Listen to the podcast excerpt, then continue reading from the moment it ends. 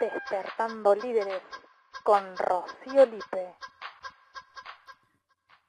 Te doy la bienvenida a otro episodio del podcast Despertando Líderes. Mi nombre es Rocío Lipe y en este espacio vamos a despertar y potenciar nuestro liderazgo.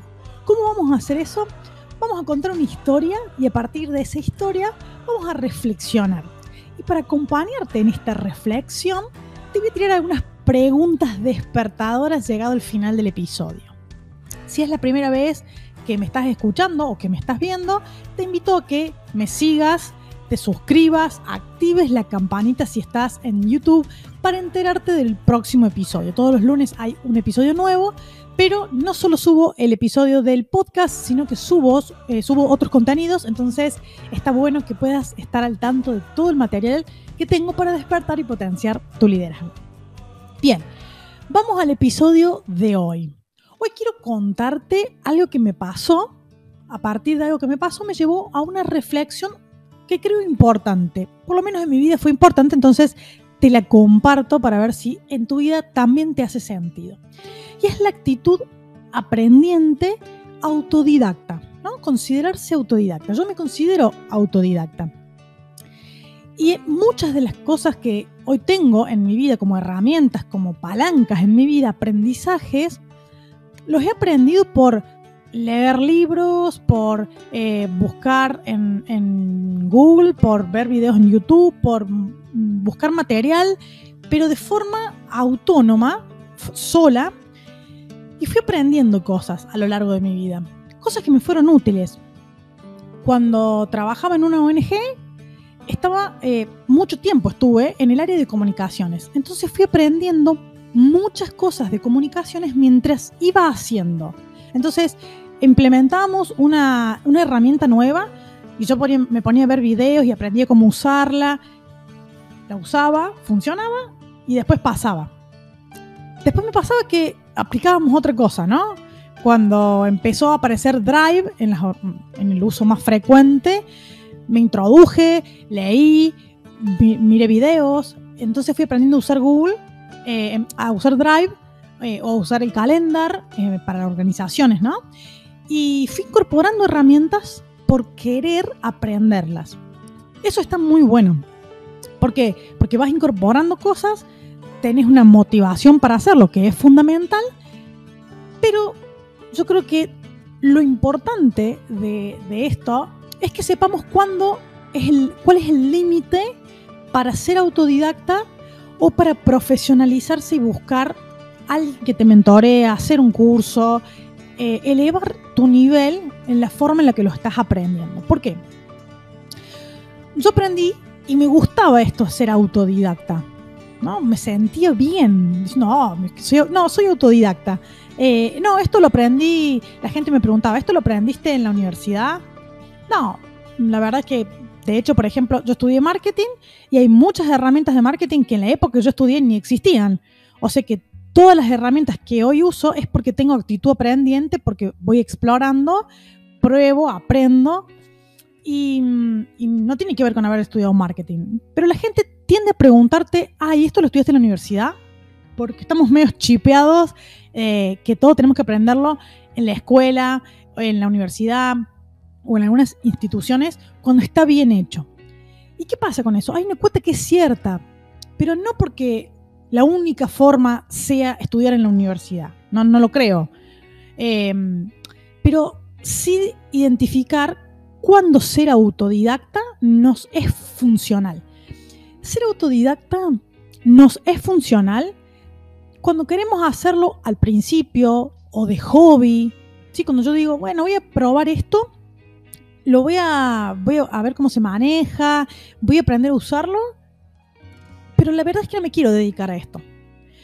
O sí, lo hago, pero mm, es para probar. Entonces, en ese nivel, por ahí ser autodidacta para salir del paso, para hacer un hobby, está fantástico. Porque invertir en algo en que es momentáneo el resultado que querés o, es efímero eh, tu trabajo en eso, por ahí invertir en eso no tenga sentido para vos y lo quieras invertir en otra cosa. Entonces, hasta ahí, ser autodidacta creo que, que está bueno. para poder tener esta curiosidad que nos mueva y que no estemos esperando que nos digan cómo hacer las cosas, ¿no? Explorar, salir a buscar cómo se usan las, herramientas, salir y em, investigar, aplicar, aprender haciendo. Ahora, creo que hay un límite en el cual tenemos que identificar cuándo empezamos a utilizar eso de forma profesional o de forma repetida o necesitamos estar un escalón más arriba. ¿Por qué? Porque a mí me, pasó de empezar a entender la forma en la que aprendía siendo autodidacta y apliqué esta manera de aprender de corrido en muchas cosas en mi vida. La cuestión es que en algún momento no me sirvió. O me sirvió, pero el costo fue mucho más caro. A ver, cuando necesitas la herramienta para tu trabajo, el costo que tiene, pensemos numéricamente, el costo que tiene eh, ser autodidacta es muy elevado comparado con pagar para aprender. ¿Por qué? Creo que pensemos, a ver si, si te pasa esto, ¿no? No reflexionamos cuánto vale nuestro tiempo. Para mí ese es un gran problema y lo ha sido en mi vida también que decimos, bueno, voy investigando y voy viendo videos, pero todo eso es tiempo que vos estás invirtiendo. Y tiempo que estás invirtiendo en aprender y que no estás haciendo con la herramienta. No sé, tengo que aprender a manejar Drive, supongamos, el ejemplo que les daba que lo hice en la organización. Si yo lo hubiera necesitado para trabajar todo el tiempo, el tiempo que me hubiera llevado a aprender a profesionalizarlo usarlo más fluidamente o tener más herramientas, eh, es muy caro si se lo dedico a todos los días ver un videito, ir avanzando y probando a ver si funciona, si no funciona, comparado con pagar un curso que me enseñe lo que realmente necesito. Y el costo de oportunidad, digo que es altísimo, y yo lo pude ver en mi vida cuando pasé las horas que le dedico a eso a un precio que es mi hora profesional. Supongamos, mi hora profesional vale, no sé, mil pesos. Bueno, cada hora que yo le dedico el video son mil pesos que yo podría estar trabajando de lo que, lo que yo me dedico. Si paso 10 horas eh, siendo autodidacta, voy a haber invertido 10 mil pesos de mi profesión para ser autodidacta. Si el curso sale 10, igualmente, capaz que me conviene estudiar, pagar y trabajar de lo que me gusta. Porque a lo mejor te es costoso aprender. A mí hay aprendizajes que me han costado un montón. Hay mm, algunas herramientas que las probaba, no funcionaban. Eh, por ejemplo, las publicidades de Facebook eh, e Instagram las fui aprendiendo a través de videos. Y en un momento dije, me hubiera sido mucho más, eh, más rentable pagar un curso para aprender a manejarlas muy bien, en vez de invertir plata en publicidad sin que tuvieran resultados y practicar con la herramienta sin tener suficiente conocimiento.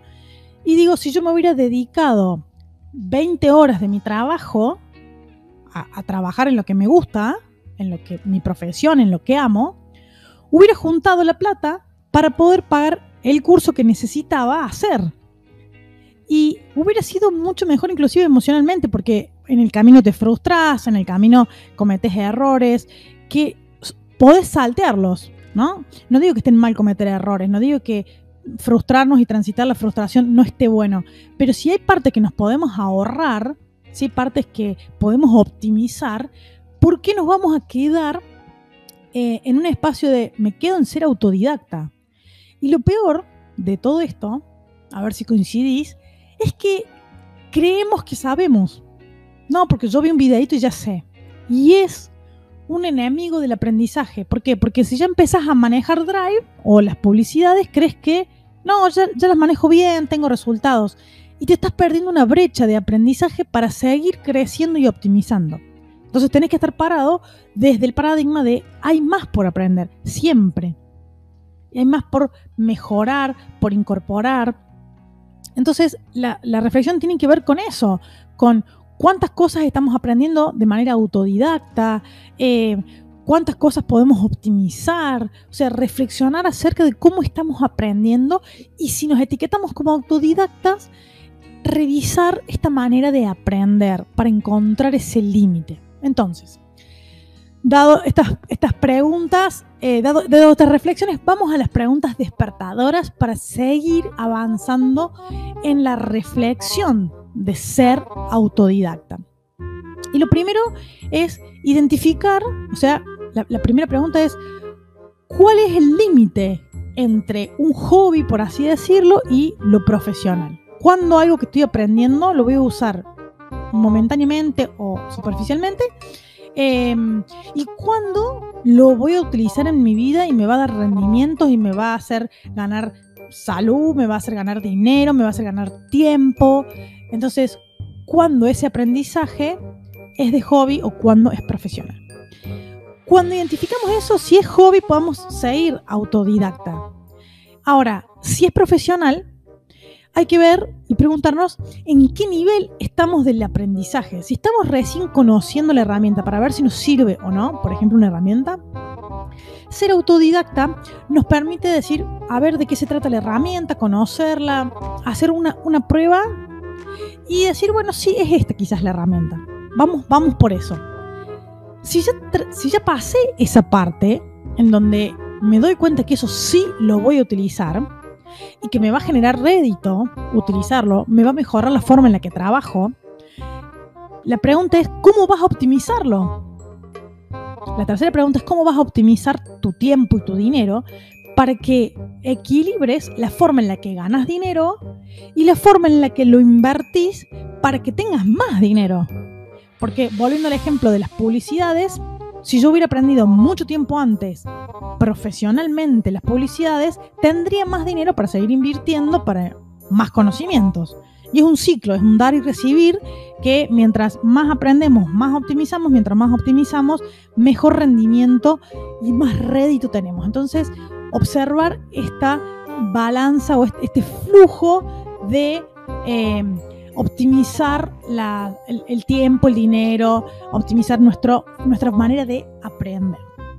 Bueno, eh, hasta acá llega el episodio de hoy que te invita a observarte cómo aprendes y si sos autodidacta, para que revises hasta dónde vas a ser autodidacta y hasta dónde vas a invertir. O cuál es el momento en el que empezás a invertir para que tu conocimiento tenga mejores frutos.